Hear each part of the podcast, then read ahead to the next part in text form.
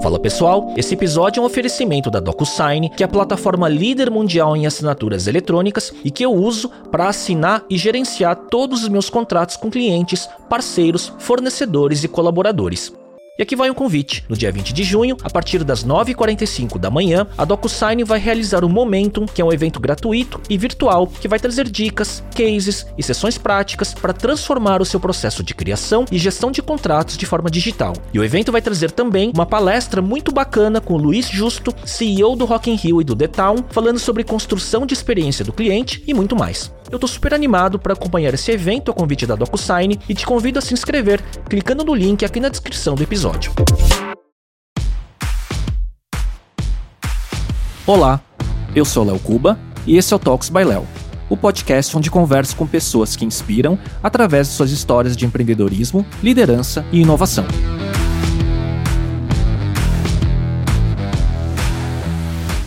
Neste episódio, eu conversei com Denner Lippert, fundador e CEO da V4 Company, a maior assessoria de marketing digital no país e que inovou o modelo de negócios no segmento. Denner é autor do livro Cientista do Marketing e faz parte da lista Forbes Under 30. Conversamos sobre a sua trajetória como empreendedor, os desafios de escalar uma empresa de serviços profissionais de marketing, as diversas hipóteses que ele testou em seu negócio, seus aprendizados, hábitos, rotina e muito mais. Esse episódio 98 do Talks by Léo no YouTube e no Spotify, direto do estúdio da Pod Factory em São Paulo. E hoje eu converso com um empreendedor que inovou o modelo de negócios no segmento do marketing digital. Ele é fundador e CEO da V4 Company e autor best-seller. Recebo Denner Lippert. Denner, obrigado pela presença. Privilégio, sempre bom estar aqui. Já que aqui já é meu quarto emprego, brinco. Estou sempre gravando aqui na Pod Factory, então privilégio. Obrigado pelo convite aí, Léo. Você sabe que eu vou te dar uma, uma informação que eu vi recentemente, que a V4 é um dos top 3 LTVs da Pod Factory. Sério? É. Olha aí, pô, me dá um bônus então, um crédito, alguma coisa. Pô, top 3, quero top 1, pô. Não, tá praticamente em casa. E, cara, primeira curiosidade, assim, hoje de manhã eu tava vendo, né? Você tava lá no. Você tava tomando café é, e, e tava indo pro Salgado Filho. Falei, cara, será que o Denner vai chegar em tempo? Mas sua vida é essa, né? Entre é lá e aqui, né? Como é que é essa rotina? Então, eu moro no Rio Grande do Sul, né? Lá em São Leopoldo, um polo de, da, dos alemães no Brasil. Uh, e a V4 começou lá e a gente acabou se estabelecendo lá. Então, a gente tem 2 mil metros quadrados de escritório lá. Eu acabei comprando uma casa lá e o lifestyle de cidade de 100 mil habitantes, né? Mas São Paulo é inevitável, né? Não tem como tu não estar aqui. Acho que muita gente que talvez está escutando aqui vive essa, esse dilema, né? De mudar para São Paulo e tudo mais. Tudo acontece aqui, aquela história. Mas a gente sempre conseguiu administrar aqui lá, nessa, nessa rotina aí. Então, vários amigos meus uh, voos que eles pegam toda semana o mesmo voo, terça-feira, X hora, ou segunda-feira, X hora, e voltam na quinta de noite, na sexta de manhã. O próprio Rodolfo, que é meu sócio lá do grupo Dreamers, ele mora no Rio e faz uma rotina igual essa, só que São Paulo, Rio, terça até quinta. Então, aí a Ponte Aérea não é muito tempo também, uma hora e pouca, uma hora e dez, uma hora e vinte. E, e o lifestyle lá é outro, cara, é muito... É, eu, não, eu não troco por nada, assim, pro, pra vida de São Paulo. E, a, e o, o meu co-founder, ele acabou mudando para cá. Então também administrou, ele também faz um pouco desse papel uh, vamos dizer assim, institucional. Relacionamento. Relacionamento, né? que é isso que mais complica aqui, né? Mas o Rio Grande do Sul é um exemplo, assim, dentre vários estados, que Minas tem um pouco disso, de um estado... Floripa. Floripa, de um estado que fez muita coisa sem necessariamente sair de lá. Então a gente tem Tramontina, a própria SAP tem uma sede gigante lá, 2 mil funcionários, a própria Arezo tá lá. Então a Dell, sede da América Latina da Dell é lá. Então a gente tem bastante oportunidade de fazer com um custo-benefício muito melhor que, que São Paulo no ponto de vista de operação de cozinha, apesar de a gente precisar do comercial estar aqui. Então é, é do jogo. Mas e a cultura favorece, né, o pós-pandemia, né? Você é. ter, ter uma unidade produtiva remota, né? E só Isso. fazer relacionamento presencial, né? E aí também com o que a gente faz, né? A natureza do que a gente faz também facilita. Então, tem semanas que eu nem venho, por exemplo, eu venho vim hoje, vou embora amanhã e volto dia 6, eu acho. Só do mês que vem, né? Daqui uns 10 dias, mais ou menos. Então, semana, semana que vem, por exemplo, não, não vem. Então, às vezes rola até isso. Então, é de boa. O que às vezes pega, assim, é que tu não consegue estreitar muito o relacionamento. Acaba tu tendo um relacionamento mais superficial com as pessoas, né? Tipo, o cara vem pra fazer um compromisso especificamente ali do trabalho e tu não tá disponível pros rolê off the topic, assim, que talvez construiria um vínculo diferente. Sim. Aí, mas é algo que tu nunca vai saber que resultado traria na tua vida, sabe? E você separa essas agendas? Porque eu tive recentemente uma outra pessoa que tem uma rotina similar. Uhum. Fala, não, quando eu tô é, no HQ, no headquarters, Aham. eu foco na cultura, no time, né, em, em um a um, em Uhum. operação e tudo mais. E quando eu tô fazendo a parte comercial em São Paulo, por exemplo, eu foco na agenda de relacionamento Uhum. e desligo minha cabeça e foco de outra forma e não fico entrando em reunião operacional, por exemplo. É, é, é li- é literalmente isso. Ah, o- mas o que é um problemão pra mim, porque então eu evito muito estar nessas agendas ah, aqui em São Paulo, porque a operação lá tá pegando fogo, né? Então, então para mim é complicado. Então o próprio Gui, ele tá assumindo uma função oficial de relacionamento com o mercado, né? Porque tem muita demanda. Por exemplo, agora tá rolando um evento no Google lá na Califórnia, lá, que é o Google Market Live. E aí eles convidaram eu e ele, eu falei, porra, eu não vou, velho. Vou ficar lá, eu fico louco. Vendo um monte de palestrinha e coisa, e a operação pegando fogo. Eu não, não me sinto muito confortável, assim, fico meio angustiado e tudo mais. Ah, e por isso que eu evito fazer, fazer ao, ao- vamos dizer assim, eu evito ao máximo fazer esse tipo de, de, de, de, de agenda para poder me dedicar à operação lá, porque é lá que o bicho tá pegando, né? A dor do crescimento, né, cara? Porque, principalmente na sua função de CEO, e era uma das perguntas que eu queria te fazer, já vou até Uhum. puxar, porque assim, é, a demanda do CEO de relacionamento com o mercado, né? Do mercado querendo a sua presença em evento, em palestra, seja aqui ou fora, ele começa a conflitar muito com essa questão do pulso do dia a dia, né? Da operação, Total. né? Eu direto penso em não fazer palestra mais, por exemplo. Ah, principalmente, isso é uma merda de morar no Rio Grande do Sul também, porque eu tô fora do eixo, né? Então, Tem que pegar voo toda Tem hora. vários perrengues, velho. Ah, fazer uma palestra no, sei lá, fui fazer no Paraná uma, uma vez. Só que, pô, tu não voa do Rio Grande do Sul pro interior do Paraná, tem que voar do Rio Grande do Sul pra São Paulo, São Paulo, Paraná, São Paulo, tu de Paraná, tu volta pra São Paulo, tipo, tá no meio do caminho, não tem voo direto. Ah, Tem uma aí- solução pra isso. comprar Compra um um, avião. um avião V4, pô. É, já tem até o nome, chamar Red Angel. Ah, boa. mas ainda não deu. E então isso é um lance complicado, mas acaba tendo um valor. A gente acaba filtrando o máximo. Aí eu tenho tem uns hacks, né? Que, por exemplo, eu, eu usei a Soap, sabe a Soap de apresentações? sim, sim. Eles fizeram a, refizeram a minha palestra numa versão genérica e treinaram 10 pessoas a V4 para executar a mesma palestra. Então, a depender do evento, a gente encaixa outra pessoa. Tem 10 speakers, então. 10 speakers em vários lugares do Brasil. Pode fazer, se for remoto, faz um deepfake, pode ser você. É, poderia ser. Não, o remoto é até barbada, né? Então, ou o Gui vai, então a gente consegue trabalhar a imagem dele sempre paralelo para que as pessoas tenham aceitação também quando o cara se apega nessa questão. Quando se apega menos, tipo evento Sebrae e tudo mais, eles aceitam qualquer pessoa muitas vezes pela marca. E mas aí os que, é- que é mais relevante que eu tenho que ir, a gente vai, né? É que você construiu uma marca já, né? Então tem essa questão do, da expectativa do mercado em relação a isso, né? É um, é um malefício do benefício, é um ônus e bônus do, de ter feito esse trabalho de imagem, né? É, então. Que Tava é todo estratégico, né? Não é à toa, né? Sem dúvida, as coisas andam juntas, né? Eu sou um asset da marca da V4. Eles me criaram e me usam. É, Outro dia eu tava conversando com a Bianca. Aham. E ela tava falando do Ela me case. de case demais. É, é, é, ela fala bastante. Tem que pedir é um royalty, né? Tem que pedir um royalties. ela sempre me usa. Ô, Denner, como que surgiu a, a tese ou a demanda para você começar a V4? O que, que Uhum. você pensou lá no começo que seria o seu negócio e como que ele foi se transformando com seus aprendizados? Cara, então, ah, até pra quem não tá ligado necessariamente, eu basicamente comecei a empreender com 14, 15 anos, fazendo excursões para eventos, encurtando a história aqui, e vendia no Orkut no MSN. E, é, porque eu sou millennial, né? Então, pra mim, todo mundo tava na rede social, queria vender um negócio, pô, vou vender no Orkut no MSN, vou mandar uns spam aqui no Orkut, vou ficar mudando lá o. Esqueci como é que chamava, não era nickname, alguma coisa assim que tu entrava e saía. Enfim, pegava uns promoters e tudo mais. E aí, eu sempre gostei de tecnologia, mas eu nunca fui bom de, de hard skill de tech. E aí eu sempre tinha essa na cabeça, assim, pô, eu queria trabalhar com, com, com computação, com ciência, mas eu era burrão de lógica, era bom de, de humanas, né? Mas eu sempre tinha esse pouquinho dentro de mim. E aí, quando eu, eu. Aí essas festas, eu fazia essas excursões, fazia as minhas próprias festas, que eu tenho uma balada com a minha irmã com 17 anos, a gente quebrou a balada.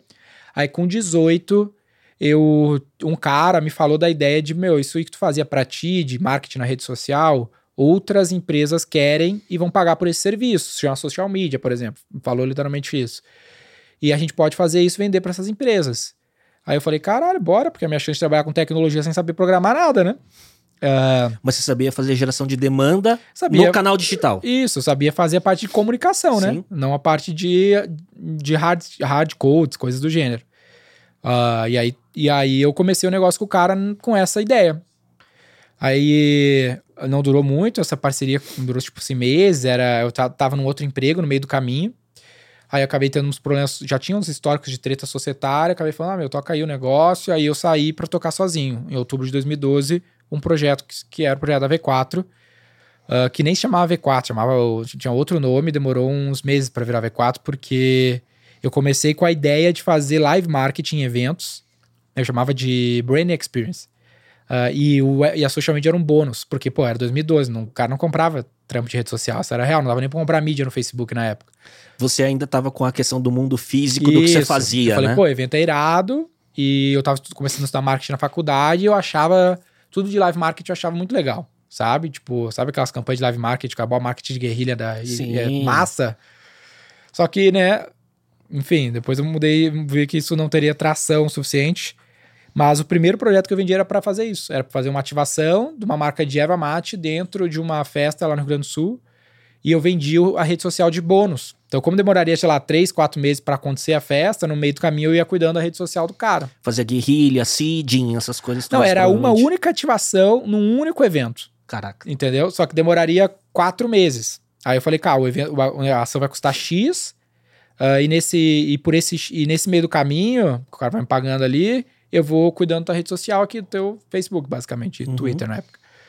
E aí, assim começou. Aí eu peguei um outro cliente, um outro cliente e comecei a fazer esse trabalho e aprender o que que era essa parada, entendeu? Aí eu, eu nunca fiz a festa, a festa deu merda e tudo mais, uma história maluca. e aí eu vi que, pô, o bagulho de internet era, era dava para fazer e dava para dar mais ROI pro cliente. Aí eu já tinha entendido o conceito da própria V4 e, e vi, tinha virado V4. Isso 10 anos atrás, não tem nada a ver com o que é hoje, né? Sim. não, então, é, e, e aí eu, eu tava pensando, enquanto estava falando, porque eu comecei a Enguba em 2009. Uhum. Então, quer dizer, 14 anos atrás, era outro mundo, né? Enfim, mundo. Do, do, ponto de vista dos conceitos, do que se usa e tudo mais. Mas quando você começou e flipou e fez essa pivotagem para V4, você pensava em ser uma agência digital mais tradicional, então atendendo uhum. clientes é, e provendo serviços digitais, uhum. mas ainda não tinha a sacada do modelo de expansão não, que virou a ser a grande. Demorou cinco anos pra chegar ah. nisso aí. A ideia era o quê? Ó? Uh, era essa ideia do live marketing, aí eu, aí eu fiz um ou dois projetos e eu falei, não, puta, meio esquisito. Eu peguei um cliente e ali eu já sabia que o valor estava na venda. Aí o V4, né, vender seu produto, vender para mais pessoas, vender mais vezes, vender por maior valor. Eu tirei esse nome de um livro que eu tinha lido na época, que era O Fim do Marketing, como nós conhecemos, Sérgio Ziman, que ele batia muito pau nos modelos das agências. Então ele falava, meu, esse modelo esquece, o que importa é vender, vender para mais pessoas, bababá. Marketing é marketing quando vende, eu, puta, meu, abstraí esse conhecimento, falei, isso aqui é o, é o negócio, a proposta que eu vou levar pro mercado, porque realmente faz todo sentido, Sim. tá? Uh, e muito diferente da, da, do que as agências estavam tá vendendo. Esse pitch colava demais no mercado. Fala, meu, puta, a agência. Eu vou te dar resultado. Vou te dar resultado e as agências só querem te vender pacote post, sei lá. Eu vou, vou fazer o que tem que fazer para te vender. Aí, pô, foi perfeita a adesão. Aí eu peguei um cliente e comecei a trabalhar o e-commerce dele.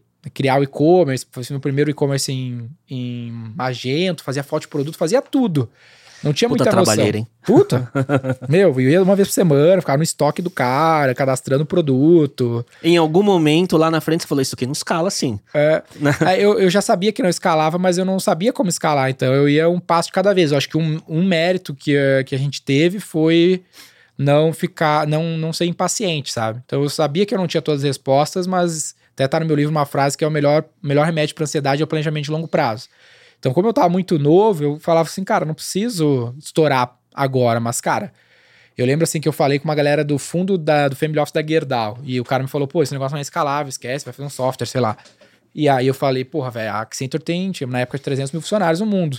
Pode Serviço. não ser, mas se eu tiver 10 mil, já tá muito bom para onde eu, da onde eu vim, entendeu? Então tem um jeito aqui, porra. Hoje a Accenture tem 700 mil, né? Só ela, fora a WPP, Omnicom, Sim. umas Big Four, a vida. Então tem jeito, mas não é fácil. E todo mundo faz digital e marketing. Isso. Não, e aí tinha uma outra vantagem, porque as outras paradas que pareciam mais sexy, na real, elas, elas tinham uma barreira de entrada muito menor, porque hoje tu vê um monte de software, até amigos nossos, que o cara cria software, bomba, no outro dia morre. Sim. Agora, velho, essas empresas de serviço não morrem nunca. Sempre vai ter demanda. Não, e é, quanto mais o tempo passa, mais tradicional ela fica. Uhum. Então, mais ela consegue vender. Sim. Não é o, ao contrário de produto e tecnologia, né? Passou Sim. um ano, fudeu, todo o negócio tá defasado. Então, a própria Accenture, não sei se você tá ligado que a Accenture mudou de nome em 2001, Song. né? Hã? Pra... Não, agora mudou de novo, né? Accenture Interactive, tá falando. Mas a Accenture não se chamava Accenture. Ela se chamava o nome de um cara. Aí teve uma crise que eles erraram a mão no balanço Ah, da Arthur Anderson. da, lá da tá- Exxon Ah, lá sim, em- sim, nos Estados sim, Unidos. aí sim, a crise aí foi uma jogada de PR. De, de branding, né? Não, de É. fudeu, Ah. velho. A gente errou no balanço. Como é que tu é uma auditoria tu erra o, meu, o, número? Sim. Tinha uma fraude gigantesca. Aí os caras mudaram de nome e estão vivos aí depois de tudo isso. Meio parecido esse negócio da americana, você sente. Exatamente o mesmo caso. Só que É. daí é tipo a PwC mudar de nome. Foi isso que, É. a, que a Accenture fez e virou Accenture. Agora tá, tem esse lance da Song aí mesmo, né? Da, da Interactive, né? Isso. E aí, então eu falei, pô, meu, tem um jeito, velho. Tem um ângulo, não vou me, ah, me entregar pra, pra coisa que vai dar um resultado de curto prazo, que eu quero fazer uma parada de longo prazo. E aí fui de pouquinho em pouquinho. Aí criei, criei essa ideia do conceito, comecei a trabalhar esse conceito, ah, só que ao mesmo tempo administrando poucos recursos e sempre com foco. Cara, eu tenho que fazer o cara vender mais, fazer o cara vender mais, fazer o cara vender mais. Eu não vou vender o serviço, eu vou tentar andar na linha da receita, não na linha da despesa Aham. né? Então, eu não vou vender o site, eu não vou vender o post, eu não vou vender nada disso. Eu vou vender, cara, o meu negócio é vender o seu, eu vou te ajudar a vender, e é isso. Ah, fácil falar, difícil fazer, né? Na prática é um pepinaço. Você, em que momento, quando você começou a testar esse modelo, né, que fez a V4 se Sim. alavancar, escalar, qual era o seu tamanho na época, mais ou menos? Então, aí se passaram uns quase três, passaram quase cinco anos, são três, quatro anos, a gente começou a sair do nada, né? Eu fiz esse negócio, eu comecei na cozinha da casa da minha mãe na periferia do Rio Grande do Sul, sem um puto, nunca botei um dinheiro no negócio, não tinha. Ah, e aí saímos, botou a cabeça pra fora da água. Daí a gente tinha lá uns, sei lá, 20 e poucos, 30 clientes pequenos, faturar, sei lá, uns 80, 100 mil por mês. E a gente já tinha alguma demanda consistente da internet, porque a gente já fazia o nosso próprio marketing. Uhum. Esse sempre foi um lance que eu botei na cabeça, cara. A gente precisa ser o nosso maior case. Porque muita agência não faz seu próprio marketing. Sim, E é aí por indicação boca a boca, né? É, não tinha uma máquina até de porque não tem escala, o cara nunca pensa nisso, porque, pô, eu só consigo atender 30 clientes, foda-se, né? Não vou fazer marketing pra quê? Vai vir um monte de cliente que eu não vou poder atender. Ah, porque o cara tem outro modelo de negócio, né? Como tu bem sabe. E aí eu, não, eu gostava do lance de ter a marca. Aí tinha a demanda, só que junto com essa demanda vinha muito profissional de marketing, querendo aprender como a gente fazia. Aí qual que era a resposta óbvia? Pô, vende um curso pra esses caras aí. Só que eu não Uhum. queria vender curso, eu tinha preconceito demais com vendedor de curso. Não que eu ainda não tenha, mas enfim. E aí eu falei, cara, tem esses caras aqui que não são meu cliente, porque eu tava fazendo conteúdo e estratégia para adquirir cliente, mas tava vindo esses caras. Ao mesmo tempo, tem cliente que eu não consigo atender. Aí eu tentando pesquisar modelos de escala, aí eu, pô, gostava do modelo de marketplace, no negócio de plataforma, ah, tinha, achava muito legal, alinhava muito com meus princípios de como enxergava o, o mundo, assim. Barra, eu via esse modelo dentro da PwC, foi um dos primeiros cases que eu vi que a PwC atua com escritórios independentes, que aí depois eu vinha conhecer o modelo da XP, que é um pouco Uhum. parecido. E aí eu já conheci o modelo de franquia também, aí fui conectando esses pontos, cara, e aí eu, pô, se eu vender para esse cara uma franquia, que é o que dá para fazer legalmente no Brasil, né, tem outros modelos que a PwC usa fora do Brasil, ah, e eu pego esses clientes que eu tenho e eu garanto que vou dar esses clientes pro cara, eu tenho uma puta franquia com receita garantida, tenho esse cara que quer aprender comigo, só que eu não tô vendendo um curso, eu tô focando no serviço de novo, só que eu tô ao mesmo tempo fazendo uma plataforma. Aí eu testei e o resultado foi melhor que o nosso pro Hum. cliente. Porque o cara botou o dinheiro da vida dele ali. Ele ia fazer aquele cliente dar certo. Sim. Isso, era, isso é muito importante em serviço, o, o- o jeito que tu constrói a mão de obra. No fim das contas, esse é teu asset, né? E esse elemento de ser um cara empreendedor, skin the game total, botou o dinheiro da vida dele, eu senti que fez a diferença. E aí a gente começou a ver, pô, aqui tem uma parada maneira, e a gente foi elaborando isso. Então foi cinco anos atrás que começou, e cinco anos depois, hoje a gente tem ah, 250 escritórios, 5.200 clientes nesses escritórios, ah, vai dar uns 300 milhões de receita, mais meio bi de mídia que a gente investe, para esses clientes e tem 300 pessoas na matriz hoje que gerenciam a relação entre esses clientes e esses franqueados. E as 3 mil pessoas que estão nos escritórios. E hoje, assim, o seu aprendizado é, né? Então, é construção de marca, uhum. capacitação do franqueado e geração de demanda. Isso. Né? Se for pensar é, né, no modelo. Isso né? são alguns dos elementos. Tem vários, né? Mas esses são, são alguns. O que, que hoje, né, quando você é, olha, né, o, o que deu certo nesse modelo, e para mim é você conseguiu juntar os pontos de uma forma muito criativa e executar de uma forma eficiente, obsessiva. obsessiva. o que que quais onde bateu cabeça no processo Putz, desse aprendizado? Um monte de coisa, velho. Uh, tem muita treta, assim, é muito difícil na prática, né? Eu acho que, assim, só o ponto antes sobre o grande, é o, o grande, se tem um, algum valor nessa história, tem na construção de um asset que trabalha a linha da receita, tá? uhum. tá? Esse é um ponto chave, porque como a gente criou uma grande marca, que hoje 10 mil empresas se cadastram todo mês para contratar a V4, eu tenho um poder muito grande de trazer cliente. Então, para vender uma franquia, para o cara querer estar associado à V4, ou da mesma lógica que um cara quer se associar a XP ou BTG, tem muito valor. Então, isso é o mesmo valor que tem o Mercado Livre, né? De, devido à proporção aí, um, um iFood da vida, ele tem o poder da demanda, uhum. ele anda na linha da receita. Isso tem vários insights, porque eu ainda quero fazer daqui para frente com a V4. Mas esse é um ponto chave. Aí, desse modelo, como é que a gente opera? Cara, o primeiro grande desafio é o, é o, é o, é o, o onboard, o desenvolvimento dessas pessoas né? Porque para garantir essa qualidade garantir na ponta. Garantir a qualidade, o cara vai operar com a tua marca, porque eu poderia também ter feito o caminho da XP, né? Que os, os escritórios têm marcas paralelas. Uhum. No nosso caso não existe isso, é uma marca só. E os, os caras trabalham juntos em projetos e tudo mais. Uh, aí, aí a gente testou vários modelos, mas para te ter uma noção de como que é hoje. Hoje o cara paga 50 mil reais, 50 ou 70 mil reais, não lembro agora o valor, para ele passar por um processo de treinamento que já teve várias versões. A versão de hoje dura seis meses. Se ele passa com três pessoas, três pessoas têm que passar, ele pode mandar até seis, mas três tem que passar, as três tem que ser sócia. Aí ele abre o escritório e bota mais 100 mil reais para abrir Entendi. o escritório. Então, uh, uma galera morre nesse processo de integração que a gente chama. Uhum. Por exemplo, eles têm que fazer um TCC no começo e desenvolver o TCC, tipo um trabalho de conclusão de curso, e apresentar para uma banca, igual uma faculdade, que a banca é os melhores franqueados. Eles têm que aprovar o cara. Uh, então tem várias coisinhas no meio desse caminho que a gente ensina várias partes-chave do processo. Você foi tunando isso? É, essa versão já deve ser a versão enésima já, né? Já. Puta, a primeira era, sei lá, 10 dias, 15 dias de treinamento, toma um cliente, vamos ver o que acontece.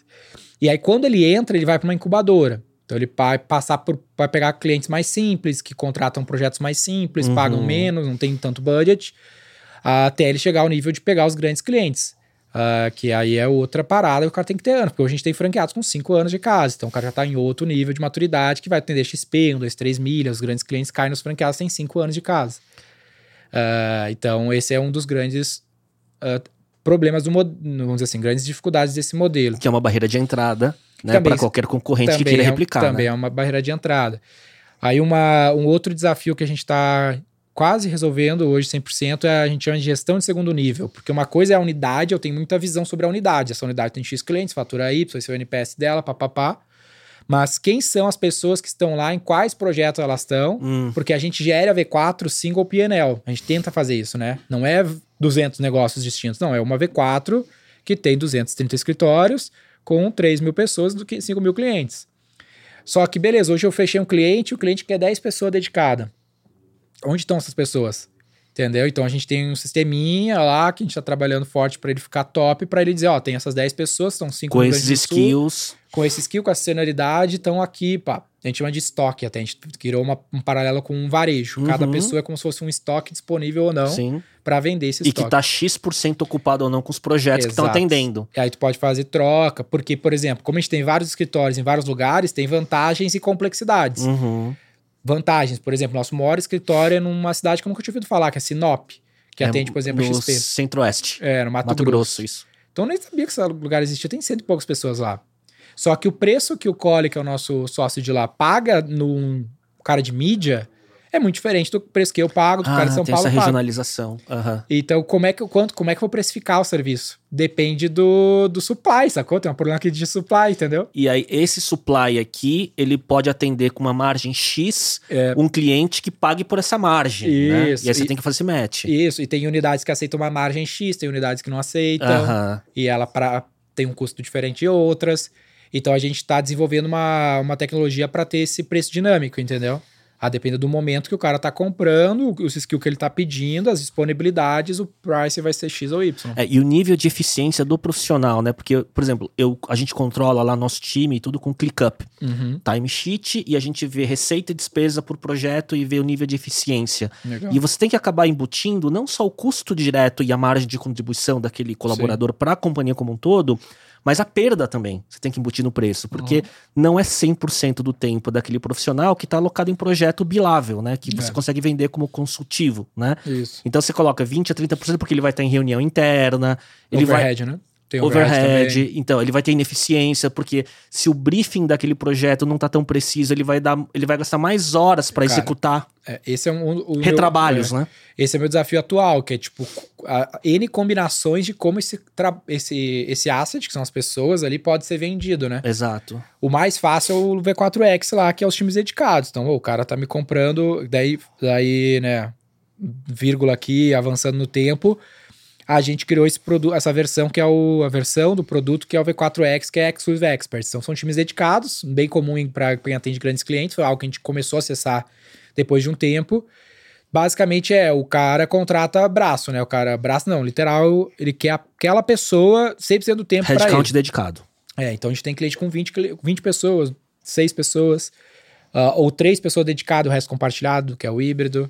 Só que esse cara é mais fácil de gerir, né? Porque daí Sim. o cara, o próprio cliente que vai gerir essa pessoa, não é nem Sim. eu. Ele que vai gerir. Sim. Eu dou uma, uma influência consultiva, mas é ele quer autonomia, né? É, esse foi o nosso aprendizado quando a gente montou, começou a montar times dedicados, porque se, se o cliente pede mais escopo, mais entrega, Uhum. então beleza, prioriza em relação ao time que você contratou. É, ele nem Não pede é um pra mim, na real. Às vezes ele vai gerir ele mesmo, o time, né? exato, exato. Não é um buffet tudo incluso. É o Isso. que cabe nas horas do profissional que você Isso. tem alocado. É, mas 90% dos meus clientes não são esse cara aí. Então, aí tu sofre as loucuras do cliente do serviço complexo que é. né? exato. Ao mesmo tempo que quando eu falo assim, ah, não, vou vender vendas, eu vou vender que eu vendo por ele, tu tem um benefício, mas tu tem também a treta comercial, a treta operacional, né? Sim. Porque tu não controla todas as variáveis, aí tu vai ter que lidar com todas as loucuras no meio desse caminho. Ah, e aí, e aí isso é só, um, só uma palhinha dos problemas, aí posso falar mais. O que que. Hoje, hoje então, assim, né? Você. eh, o, o- a V4 tradicional, você pega o pequeno até o médio. E a V4X, você montou como se fosse uma, um, um negócio para atender o Enterprise, que é o Isso. ticket alto, time dedicado e tudo mais. Eu vi o lançamento até recente, Isso. muito bem feito, aliás, É. assim, até identidade visual, branding e tal. E hoje você acha que a sua trilha de crescimento do business, né, ele tá equilibrado en- entre esses dois lados ou você acha que o X tem um potencial de crescimento maior? Cara, então, eu acho que. ah, tem várias paradas ainda que a gente nem lançou, assim. Eu acho que o X tem potencial para dobrar a V4. Assim, o que a gente faz de receita no SMB, que é 90% da receita, a gente tem capacidade de fazer no X a mesma receita sem muito esforço. Porque qual que é a nossa diferença para todo mundo que vende esse mesmo trabalho, né? As outras grandes agências, um pouco do que também faz, ah, é que a gente tem as 3 mil pessoas disponíveis para alocar, porque elas estão alocadas em projetos compartilhados. Então, se a XP chegar e falar, eu quero mais 10, eu coloco esses 10 amanhã. Meio nuvem, né? Escalabilidade, porque Isso. você tem a- a- o supply dentro, Exatamente. né? Aham. E eles estão em projetos compartilhados que o cliente nem vai notar que esse cara saiu, entrou outro para Uhum. fazer o trabalho. Acesso rápido a talento. É, muitos dos meus concorrentes vão contratar, vão pedir, me- ah, pedir um tempo para contratar a pessoa e tudo mais. Ah, então, e a estrutura até de governança facilita um pouco a forma como a gente faz. Então, esse aqui é uma vantagem para, sei lá, eu acho que eu consigo dobrar de tamanhos nessa frente aqui. Mas tem várias outras iniciativas legais é, para serem ainda feitas. Então, pro longo prazo, eu ixi, acho que dá para ter, dá para fazer a V4, sei lá, ser 10 vezes maior, sendo o dobro dela, sendo talvez GX. E plataforma proprietária, tipo, para ter ferramentas de Martech, Uhum. EdTech proprietárias para oferecer para esses clientes, já tá no caminho também? Então, a gente sempre tá. Numa loucura assim de, pô, o que, que vale a pena fazer, o que, que não vale a pena fazer, sendo que o nosso core não é tech, apesar de a gente ter investido bastante nessa. Então, o que a gente fez até agora? A gente criou um sistema que a gente chama de laboratório do marketing, que é um sistema que o franqueado utiliza, que a gente brinca que a gente é a XP do marketing, né, com os escritórios assessores, só que a gente não tinha um home broker até então. E aí o laboratório do marketing é esse home broker. O cara loga lá e é onde ele cadastra, por exemplo, a, o time dele, quanto ele paga, quais projetos são alocados. E assim a gente consegue fazer o lance que eu te falei ele de, do, De visibilidade. é, de visibilidade e tudo mais. E ali dentro, por exemplo, a gente fez uma JV com uma plataforma de gestão de projetos. A gente fez uma versão da plataforma para gerir projetos dentro do Lab com a nossa identidade visual e do jeito que a V4 quer, com a nossa organização de dados, porque tem que linkar os clientes Uhum. para a gente ter uma visão da matriz, uma visão das unidades e tudo mais, uma visão do cliente. Tem também um acesso agora ao cliente para ele poder acessar ali dentro também, ver as coisas dele. E ali dentro a gente quer fazer um pouco, essa é a tese hoje, de fazer um pouco do shopping ah, do marketing da mesma maneira que é a XP, né? Que ela tem os Uhum. produtos lá acoplados com algum deal diferenciado. Vira um marketplace, né? Isso. Então, hoje, por exemplo, a gente conecta com todas as ferramentas de mídia. Então, o franqueado não precisa, sei lá, ter um Adveronics, um Supermetrics. Ele consegue, a gente tem integrações do Lab direto, então ele pluga os clientes dele e já puxa todos os dados dos veículos. Então você tem dashboard integrado lá dentro já, Isso, por isso aí. exemplo. E faz o cara voltar mais vezes dentro Isso. da plataforma e você pode oferecer mais informação ou Isso. vendas lá, né? Isso. Aí a gente consegue, com isso, pela nossa escala, a gente tem muito o esquema de. Acho que o nome é Master License Agreement, não sei se é esse, que é licenças de software gigantes. Então, por exemplo, Page Builder, a gente usa o Unbounce. Ah, a gente tem uma licença só com o Unbounce, que a gente gasta, sei lá, 20 mil com o Unbounce, que é a licença máxima Sim. deles. Sendo que se cada cliente pagasse, seria 500 reais por cliente. Por uma continha pequena. É, como a gente compra tudo de uma vez só, a gente tem um- esse- essa vantagem. A Zapper, a mesma coisa. Então a nossa ideia não é querer, não é desenvolver, mas sim fazer bons deals. A gente fez isso com a Emarsis, a SAP, com a Salesforce. E ter uma plataforma por onde pluga tudo. Pluga e facilita o trampo. Faça que a coisa flua, entendeu? E aí a gente só vai desenvolver coisas que não foram desenvolvidas. Eu não vou entrar na, na de competir com a Salesforce. Prefiro me associar ao cara e inventar um jeito de implementar isso mais fácil do que eu tentar peitar Sim. Salesforce construindo um CRM eu, entendeu? Você não tem um milhão de caras fazendo isso. Mas é melhor você construir, então, uma plataforma que gerencie seu workflow Isso. do trabalho dos seus franqueados Isso. do que desenvolver ferramenta específica, né? Isso. Então a gente criou uma ferramenta, tem uma ferramenta que a gente criou lá que é maneira, que é, que isso é muito específica nossa, mas acho que vai dar um bom spin-off. O que acontece? Hoje meu franqueado ele não pode fazer marketing. Eu que faço, né, e passo o cliente para ele assinado. Sim. O que é bom, porque ele não tem esforço desse, desse tipo de esforço de venda, ele ainda pode fazer outbound, né, clássico e pedir indicação e tudo mais a base, que é metade da minha venda, by the way, hoje.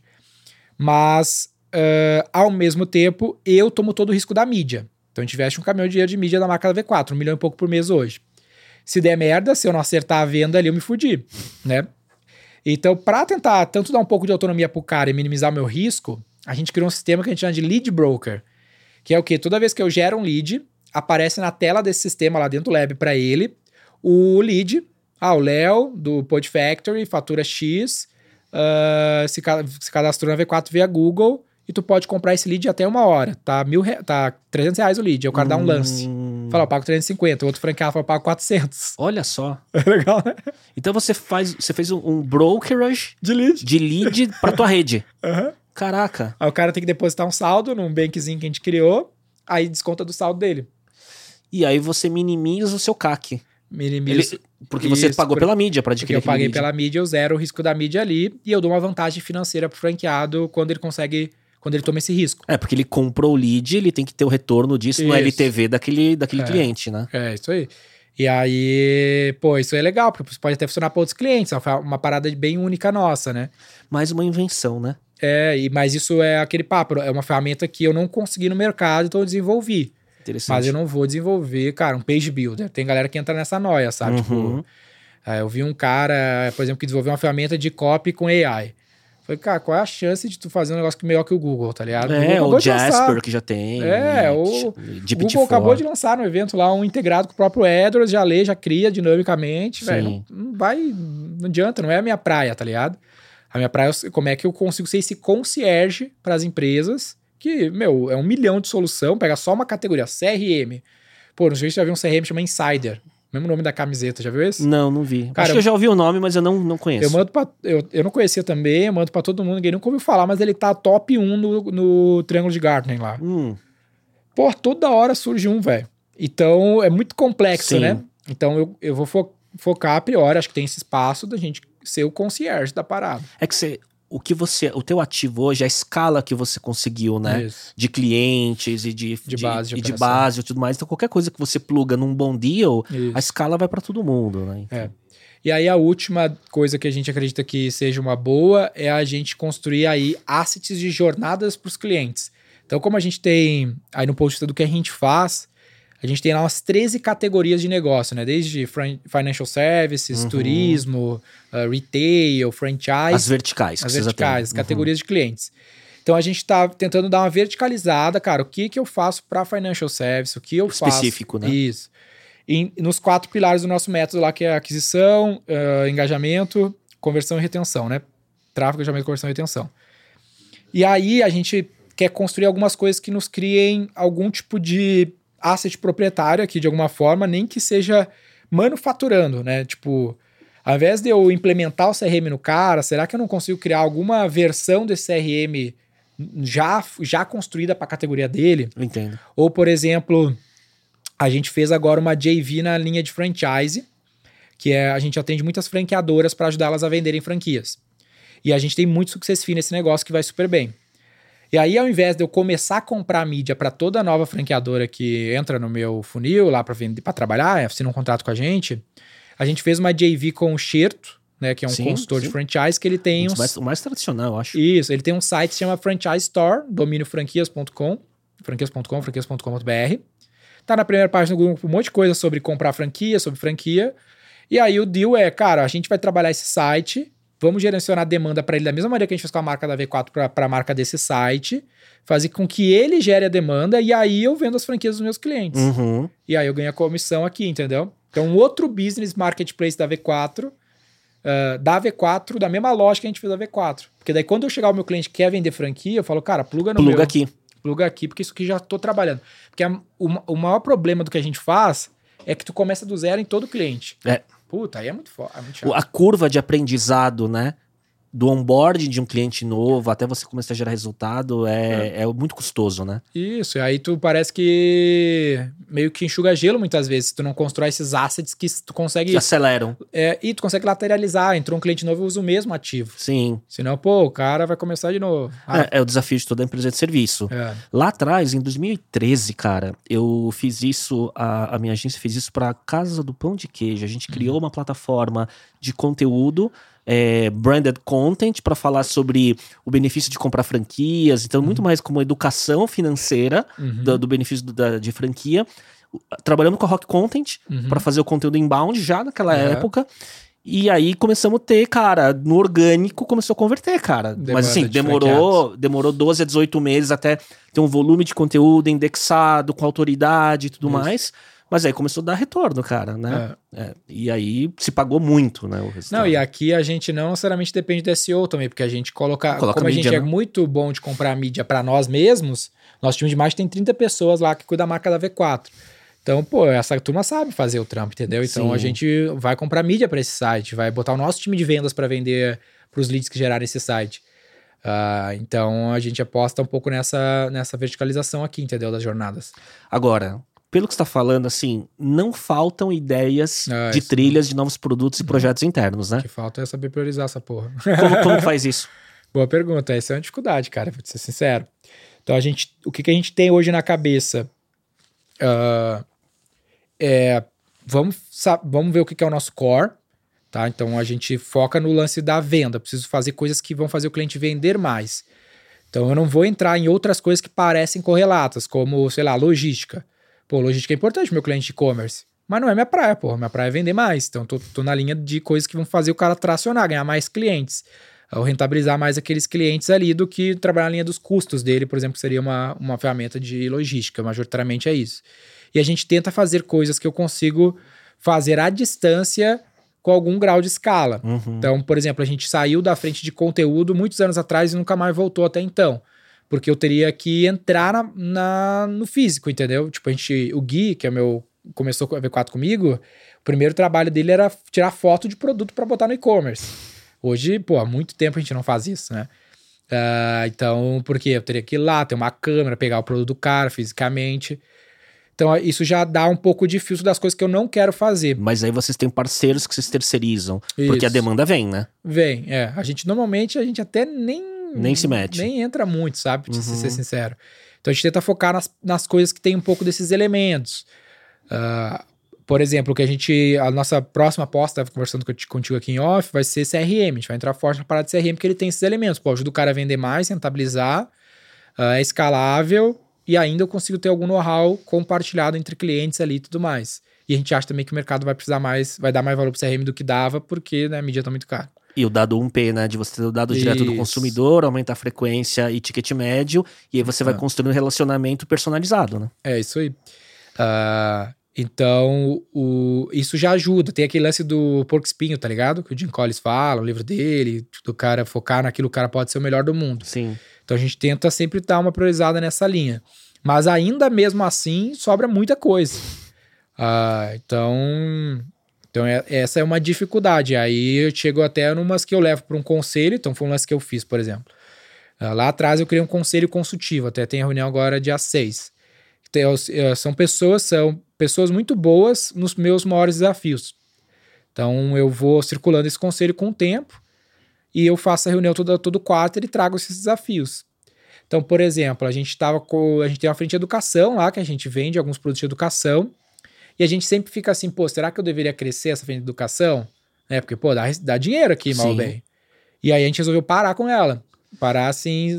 Tem uma frente de imersão em marketing, Isso. né? E sempre fica com vai, essa né? tentação. A gente uh, decidiu não fazer em conselho. Porque os caras, cara, frente às prioridades que a gente tem, paus que vão gerar mais negócio, eu, eu, um dos nossos conselheiros falou, bah, não perderia nem o tempo que a gente perdeu só falando de perder o tempo com isso. Quem dirá perder tempo fazendo. Você hoje é, tem um headcount de quantas pessoas? Na diretos? Matriz, 300. É. Caraca. É. Como que é, é, o desafio de reter talento hoje em dia? Porque hoje, quem está no mercado digital concorre com todas as empresas praticamente, né? Sim. De big tech, startup, empresa tradicional que tem área digital in-house, né? Uhum. Como que, qual o fator importante para vocês? Cultura, cadência das rotinas, como Sim. que funciona? Cara, eu acho que a gente é até bom nesse sentido aí, vou te falar, porque não é nenhuma um problema. Então, tipo assim, eu nem sei qual que é o nosso turnover, porque nem é um problema. As pessoas que a gente que a gente gosta normalmente não saem. Né? Então, obviamente sempre tem uns casos, mas normalmente não saem. Isso eu acho que também tem a ver com o mérito da forma como a gente fez as coisas, porque eu me preocupei muito mais em fazer uma empresa do que fazer um produto. Então eu sempre me preocupei nos elementos básicos da gestão, como a própria cultura, partnership tem desde o começo da empresa, uh, e invisto em coisas do gênero. Então esses elementos fazem a galera se prender com a gente. Então todo mundo que entra lá, quando tu entra no escritório da V4, uh, ah, tem na porta de entrada uma frase que é Welcome to our own company. Né? Seja bem-vindo à sua própria empresa. Aí tem a foto de quem são os sócios, tem 30 sócios no negócio. Uh, todo ano a gente traz novos sócios para o programa, programa de partnership. Só que não é, pô, obrigado, Léo, tu agora é, tem um pedacinho aqui de equity. Não, a gente faz um evento que é um Oscar da V4, tinha duas mil pessoas no último aqui em São Paulo, no WTC, em toda a rede. É o, é o Oscar, velho. No final do evento, a gente vai nomear quem são os novos sócios. Às vezes o cara não tá nem aí para quantos por cento é, mas ele quer ser reconhecido. Quer o reconhecimento. Uhum. A gente trouxe o Sérgio Zima nesse evento, foi diretor de marcha Coca-Cola e pá. Uh, aí tem um show no final, né? Teve o Projota, teve o Charlie Brown já. E, e, o escritório é maneiro. Eu falo que a experiência do escritório tem que ser uma experiência de hotel. O cara tem que. Então, todo dia de tarde. Meio que o cara que já tá. Aquelas coisas que o cara já tá acostumado. Uma pessoa serve, sei lá, uns comidas, uns negócios pra galera. Uh, vários elementinhos assim que vão fazendo o cara querer estar com a gente. E aí a, acho que a cereja do bolo é um lance que o nome desse evento chama Looking Ahead. Então a gente tem essa marca, é uma marca na V4 que é Looking Ahead, então a gente traz muita perspectiva pra galera. Então, cara, a gente tem um plano de longo prazo da V4, que é fazer isso, isso e aquilo, e por esse plano, esse crescimento surge em um milhão de oportunidades. Veja esse cara, veja aquele cara que construiu a, a sua vida aqui dentro e teve esses benefícios, e essas oportunidades não param uh, de aparecer. Uh, e aí os caras fazem da empresa o projeto de vida deles mesmos. Então, quer dizer, a comunicação interna de para onde o barco está indo, ela é muito clara desde o começo. Muito forte. Todo mês a gente faz um all-hands presencial, a gente chama de, de monthly, né? Uh, então, um ne- town assim, né? É. Que em alguns lugares chamam, né? Isso, ele é focado 100% num elemento da cultura, que, que é todo. A gente tem 10 atitudes no manual de conduta nosso lá. E aí todo mês é uma das atitudes. Então o tema do Monfle é honre seus compromissos, por exemplo, que é uma das atitudes. Você falou isso daí, eu lembrei agora do filme da Nike. Você assistiu? Do, Vê, que pô, tem lá, lá os mandamentos Aquela deles lá, mesma- né? que é Do bem- Phil Knight lá. Muito, muito parecido o nosso contexto com o que, que eles fizeram lá. Ah, e é, pô, a gente trata isso como uma constituição. Então a gente tá sempre em cima desses negócios. E leva muito a sério e tudo mais. Tanto que todo mês tem e a rede replica, né? Então a rede tem que fazer o Monfre também nas suas respectivas unidades. É muito louco, velho. Porque a gente vai numa unidade parece. Às vezes eu nunca fui na vida no, no lugar e é igualzinho o headquarter. Uma coisa legal da cultura bem implementada é que a cultura bem implementada atrai os perfis certos. É, é os verdade. skills você forma. Isso. E também expele os perfis errados, É, né? Exato, puta, isso é muito forte. Ah, e a gente também tem um trabalho de treinamento, né? Muito forte da galera. Então, a gente tem um time de educação lá que tem umas 17 pessoas ah, que forma a nossa, a nossa mão de obra. Então, hoje, hoje a rede contrata no mês, chega a contratar 300 pessoas na rede inteira, Uhum. no mês. E chega a 20% ser dos nossos cursos. Ah, que aí a nossa decisão estratégica de educação é fazer formações só para formar base. Uhum. Então, Só para profissionais internos, né? Isso. Uhum. então a gente tem lá o, o curso, o Ciência do Marketing tem lá 30 mil alunos. Então, Animal, a cara. gente tem um programa de formação de vendedores e pá.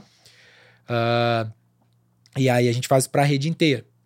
E aí o cara já vem semi-treinado, né? O cara já leu o livro, já viu uma coisa do curso, o cara já sabe a nossa linguagem, já sabe qual que é a pegada, e a gente ainda tem um processo seletivo para tentar filtrar o máximo. É, falando em, em termos de growth, você construiu um, um baita de um flywheel bem amarradinho, né? É, Uma coisa retroalimenta a outra, né? exatamente. Tem uns gaps ainda, obviamente, mas isso é. Tem, tem seus méritos também. Tem seus gaps, tem seus méritos. Como que tá essa a, a questão lá no- na sua headquarters, lá no sul? A, questão de trabalho presencial híbrido. Como que você implementou o modelo lá agora? Cara, a gente nunca gostou do híbrido, apesar de sempre ter trabalhado on- online, assim, com os clientes, não tava super, super de boa. Ao mesmo tempo que a gente nunca exigiu a presença, olha que loucura, né? A gente sempre foi uma empresa muito libertária, a gente fala que é uma gestão libertária, então o cara sempre teve a liberdade de trabalhar horário que eu nunca tinha um cartão ponto na vida, na empresa, nunca controlei isso, mas com o tempo, co- no começo, né, cara, tipo, tu tem Você tava vendo tu tudo, tava né? vendo, tá todo mundo ali, entendeu? Só, só a galera mais, mais chegada, então não tem, não tem braço curto. Com o tempo, é, fica difícil, velho. De falar, é mais fácil tirar a empresa do zero É. para alguns milhões do que de alguns milhões para alguns É, bilhões. tem, tem aquele ponto lá, parece que dos oito dígitos em diante, quando você não consegue olhar todo mundo, é, É, difícil. exato. Vira outra, outra, outro Isso. esporte, né? Então a gente, a gente, a gente brinca que parece que tá botando água no café, né? A cultura ali é o café, e tá botando água, o negócio vai virando outra coisa, daqui a pouco, cara, que porra é essa que nem eu reconheço mais essa empresa. Então tu tem que estar muito em cima. Ah, então o, o nosso foco é que a galera esteja presencial, o, o- mas hoje a gente acaba tendo, sei lá, deve ir no máximo 150, metade da galera vai pro escritório. Uhum. Porque a gente acabou contratando muita gente fora do estado, no meio do caminho, ali na pandemia. Talentos e é. tudo mais, né? Ah, às vezes nem são tão bons assim, mas é porque a gente flexibilizou no processo, sabe? Pô, Uhum. tem esse cara aqui que é bonzinho e tá na puta que pariu lá distante. Te contrata. Ah, contrata, nem puta, mas dá pra achar esse cara, que não é o engenheiro da NASA, entendeu? Que aí tu poderia abrir uma exceção. Hoje mesmo reprovei uma pessoa no processo seletivo pra uma vaga de vendas que tá no Nordeste, a gente tá no Rio Grande do Sul. Caralho, pô. Só não vai mudar imediatamente? Então não. Pô, é vendas, vendas tem bastante demanda, Sim. bastante vendedor pra te contratar no Rio Grande do Sul. E isso que você tá falando, eu também, em algum momento, eu senti que assim, né? Quando você começa a ser um pouco condescendente, ah, contrata aí, tá, é bom o suficiente? Contrata. Começa a soltar os parafusos, né? Solto. Cara, vou te dar um exemplo. Eu até ano passado, ou início desse ano, eu aprovava todas as contratações. Acho que início ano passado. Aí eu foi a primeira vez que eu parei. Falei, pô, não, o cara consegue contratar. Aí eu voltei. Entendeu? Porque eu vi, cara, não. um- Aí as primeiras cinco, a semana, foi a semana. As primeiras cinco que eu fui avaliar, já não aprovei ninguém. E aí tem um funil e o- na, a última etapa com você. Eu não entrevisto, eu só dou double check em tudo que foi feito. Hum. Entendeu? A não ser que seja se leva, um cargo assim eu entrevisto. Mas Entendi. eu, ve- eu vejo red flag, né? O cara tem 10 anos ali vendo os caras indo e voltando, tu. tu e, e o que começa a acontecer quando a empresa cresce? Ah, quem tá contratando? Então não é mais os mesmos, os mesmos caras que estão contratando. Então, Exato. pô, por exemplo, a gente tem muito, a gente tem cento e poucos, 100 pessoas de vendas. Então o meu sócio que, que criou a área de vendas, ele contrata muito bem, normalmente passa, só que já não é mais ele. É o cara que é líder do líder do time Sim. dele, que entrevistou. Aí tu vai ver o cara deixou passar. Não, a pessoa tá lá no, na puta que pariu, pediu uns três meses pra ver se muda. E, ah, então não, então esquece. Na verdade, ele tá, ele tá fazendo test drive, né? Com a É. companhia às vezes, né? Exato. Você pega muito aqueles red flags de. Parece que tá. O currículo parece que tá bom, mas você começa a pegar umas inconsistências de tempo de permanência É. de um lugar para outro, mudou muito rápido. Você pega isso fácil? Sim. É, a gente faz muito background check, né? A gente sempre tenta ligar e falar com alguém nessa, nessa pessoa que eu tava vendo, inclusive até não notei isso no, na minha análise, mas a gente tenta pedir um líder. Aí o, o print, os prints que estavam da, da conversa com o tal líder da pessoa, pô, o cara tava escrevendo demais. Tipo, são uns textão sobre a pessoa, positivo, e o caralho. Né, eu- não Escreveram juntos, né? Aham, E aí ele cita no texto que, que ela era muito boa como líder, uma coisa assim. Aí eu, puta, esse cara aí não é líder dela, velho. Esse cara devia trabalhar brother. pra ela. é, Entendeu? é. Ah, entre outros, outros aspectos ali. Tem, tem, tem, bah, tem vários casos, velho, mas a gente, eu, eu, tento, eu tento ser o mais cri-cri possível. Mas, ao mesmo tempo, a gente contrata muita gente fora do estado que muda. Então, a gente tem o V4 House, que é uma, um AP nosso, que a pessoa pode ficar três meses no AP. Lá na cidade. Lá no, lá no em São Leopoldo, é. Então, legal. pô, tu vai mudar, tem muita gente fora. Cara, se brincar, acho que 30% da galera de fora do Rio Grande do Sul. E Rio de Janeiro vem muita gente, Nordeste vem muita gente. E aí o cara pode ficar três meses no AP nosso. Que, que Que é subsidiado por nós, até ele encontrar um lugar e tudo mais. E isso facilita esse lance da pessoa se movimentar, entendeu? É, mas o cara, quando se dispõe a se mudar de cidade pro sul, e não tá falando da capital, né? Não, não. Então, assim, já mostra uma baita, uma baita fricção que se ele vence, já é um bom sinal, né? Já, já é um puta proud commitment, né? O Assim, desespero. É, é verdade, é verdade. Ô, Denner, e você como CEO, cara? Quais foram os skills, cara, que você teve que buscar e que, que quando a água bateu na bunda, você falou, cara, isso aqui eu tenho que melhorar? Porque às- Uhum. quando a gente vai crescendo um negócio, o limite é o skill do, do líder, né, cara? É, verdade. Cara, é uma função mega ingrata, eu vou te falar assim, porque. Solitário, né? É, e nada depende de ti, sabe? Meio que tudo depende de ti, nada depende de ti. Eu achei de, de coisa assim meio esquisita, porque o, hoje, esses dias, velho, eu lembro que me marcou muito que esses dias. É, faz- faz- não, não é mais esses dias, faz mais ou menos um ano. Eu fui fazer uma live que eu tive a ideia, cara, vou fazer uma live sobre esse assunto, assunto que eu gosto, que era alavancagem. E eu vou chamar um amigo meu que manja e já era, vou divulgar aqui, vou fazer. E, puta, foi top, sabe? Eu, eu meio que produzi, eu puxei, era um assunto que eu queria fazer do nada. Meio que assim no freestyle, eu, caralho, puta, sensação diferente de começar e terminar, porque hoje eu não começo e termino nada. Eu começo, passo pra alguém que vai passar pra alguém que vai morrer em algum aspecto, entendeu? E, quando, Já- e, e já passou por tanta gente, quando, É. quando você vai ver o resultado, você fala, cara, não é essa a Exato. minha visão, né? E aí, ah, então, esse é um pouco da situação. Aí, cara, então, eu acho que são vários níveis também de, de organização. Uma coisa é ser o cara que gere uma empresa de até tal tamanho, até o Y tamanho. Ah, eu tô até conversando com o Israel da Melios, ele falou um pouco pra mim sobre o lance da. tu Sentar, tá sempre sentando numa cadeira maior que a tua bunda, né? Sim. Então é um pouco essa sensação. Então lá no começo eu tive muito problema. Eu tive que primeiro aprender a fazer o trabalho. Então era, era né, o eu SA. Uhum. Aí depois eu tive que aprender a, faz, a, a ensinar os outros a fazer o trabalho, que é mega difícil, né? Tu tá também Sim, como comunicador, tu sabe. Uma coisa é tu saber, quando tu puxa alguém aqui pra falar. Sim. Outra coisa, às vezes a pessoa manja pra caralho, mas outra coisa é ela saber falar do que ela manja. Exato. É um outro skill, velho. Exato. Eu tava vendo, sabe o Reforge? O Reforge é uma escola de growth lá pra galera que tá nos ouvindo, cara, que eles são muito bons de didática, né? Que a, eu não sei se tu reparou, mas a aula é tipo assim, a aula não é dada pelo professor, né? Eles pegam, ó, o professor é esse cara aqui, ou, ou seja, a fonte do conteúdo desse cara, mas não é ele que tá ensinando.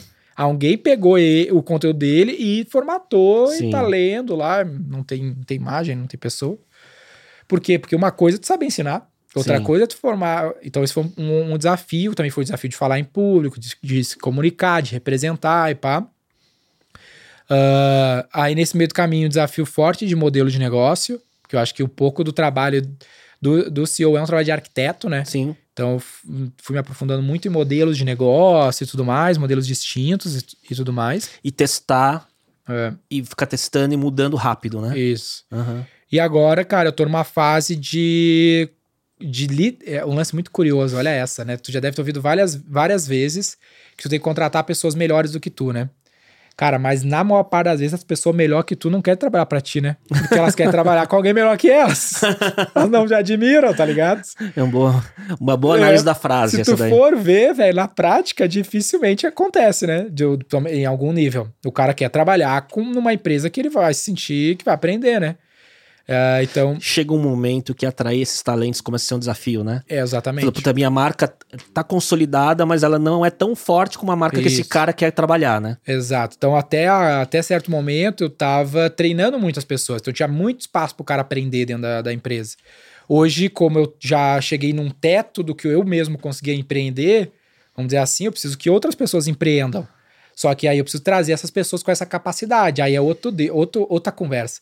Naquele livro Hard Things About Hard Things, ele fala que tem um nível. Tá é, tá aí, né? Ele fala que. Parece que tem um nível que tu. Mais ou menos isso, né? Ele fala que tem um nível que tu tá. Parece que tu tá. Tu é um boxeador profissional com uns amador.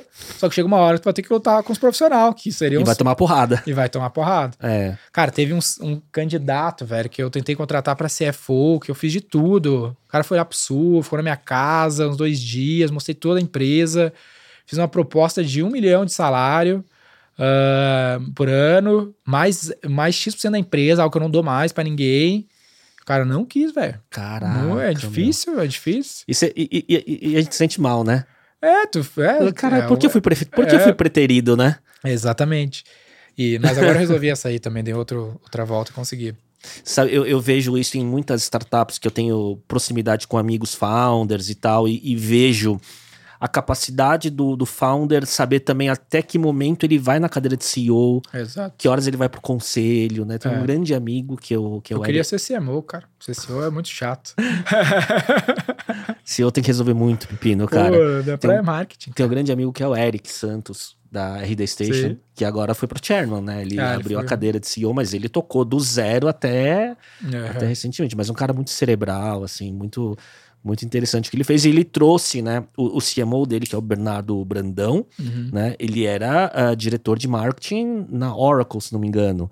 Então, tipo, ele começou a ter que profissionalizar, trazer gente das big techs para a empresa Ah. dele e deve ter passado pelo mesmo desafio, né? Exato, até o, no próprio livro ali do Hard Things About Hard Things, ele fala sobre aquela ideia de tu. O Jim Collins mesmo, da, ele, ele cita né, o Jim Collins no fato de tentar contra, tu tentar botar nos cargos de liderança meio que prata da casa, né? Que tu trazer de fora da merda. Uhum. Mas, cara, a galera da, de casa não, não consegue se desenvolver na velocidade que a empresa precisa. Bate um teto também, cara. Acho que tem. É. É. que aí você depende de ter os outliers, né? Você tem que ter É. as pessoas muito fora de série que não, não são Mas todos, é né? difícil, velho. Vou te dar um exemplo. A gente implementou SAP. Eu sou o CEO mais jovem a contratar, a comprar SAP for HANA, que é o mais, o mais top do, no Brasil, pelo menos. Ah, mas ninguém na V4 nunca tocou num SAP na vida. então o cara não vai aprender, velho. Ele vai ter muita dedicação e tudo mais, mas ele vai fazer merda. O cara nunca viveu. Aí o cara, o CFO que a gente trouxe, já implementou três vezes. Então, fica mais fácil, entendeu? É, Tem coisa isso. que não adianta o que o cara vai fazer, entendeu? Pra pegar a experiência de implementar SAP. Não tem como.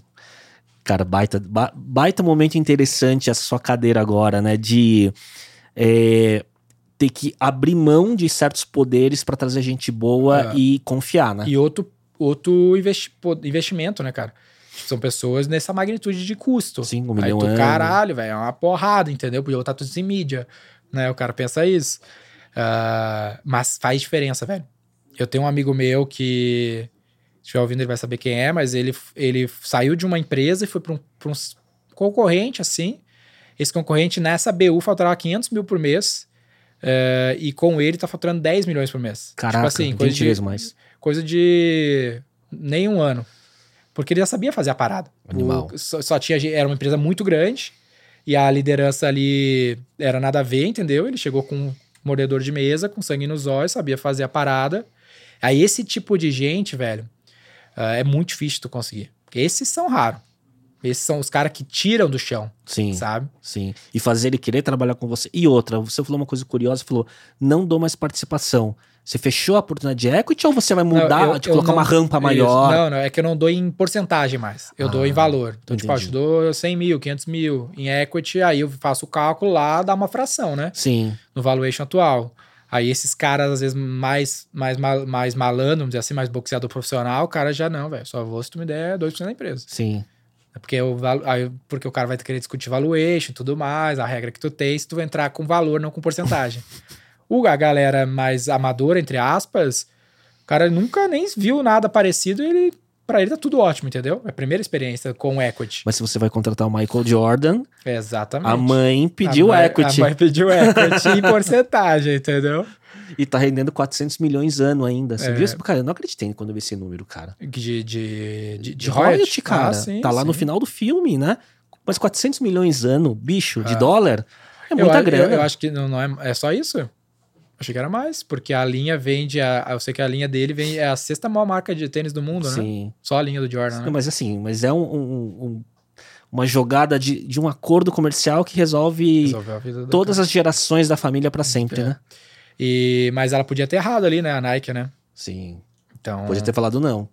podia- não, ela podia ter falado sim e ele ter se lesionado. Ah, sim, sim, Pode- sim. você pode Não, a- acontecer, a, né? tempestade perfeita, né? Tempestade. Cara, eu tava vendo um documentário do Tom Brady, né? Tu vê as histórias negativas o cara nunca vê. Mas o Tom Brady só virou o Tom Brady porque a NFL, lá, o time que ele tava jogando, mais ou menos essa história, não manjo muito, mas o, ela tinha assinado um contrato, tipo assim, de 10 anos com o cara. É, tipo assim, Michael Jordan. Ah, e o cara ia ganhar, sei lá, o maior contrato da história, coisa de 100 milhões de dólares, uma porra assim. Aí o cara se lesionou no primeiro jogo. E aí o time tem que bancar 10 anos de salário. Fudeu, aí ele entrou. É que ele, Animal. ele entrou porque o cara lesionou. Mas o time se fudeu. Pensei que você ia falar que ele deu certo porque casou com a Gisele. Tá, mas, né? mas separou já. Já separou, né? Ô, Denner, e, e como que é a parte de gestão de imagem, produção de conteúdo, que você tá muito ativo, né? Uhum. Como que você encaixa isso? Você delega, você tem um time é, de, de assistentes pessoais, Uhum. como que funciona? Cara, eu, eu, como eu, como eu brinquei no começo, eu sou um asset da marca da V4 e eu, fa, eu, eu trabalho para eles ali. Então, ele, ele, a, a gente usa muito o lance de influenciador. Uhum. Então, tem os, os da casa, que é eu, o Gui, o Romos, que a gente usa. Ah, e tem, a gente tem vários contratos com outros influenciadores. Então, a gente que a galera nem sabe que tem algum contrato com a gente, deve ter umas 12, 15 pessoas que tem algum tipo de contrato que essa pessoa tem um- algum tipo de trabalho de falar publicamente da V4, mas é Inception total, cara não fala Uhum. raça pra cima assim, né? Tu, Uhum. tu nem percebe. É muito sutil. É sutil. Uhum. Ah, e aí esse time vai coordenando as ações junto com essas pessoas. Então, desde as gravações de podcast, que a gente tem ali o Roy Hunters, ou a gente tem o... patro- Esse aqui é bem explícito, por exemplo, patrocínio lá o Primocast. Então, todo mês eu gravo um episódio com alguém. Uhum. Então, levei o cara da XP, que é cliente, levei o Rodolfo Medina do Rock in Rio, que é nosso sócio. Ah, e aí eu vou nesse, nesse aí, ne- nesse podcast, ah, mando do time, faço um pitch lá, pá.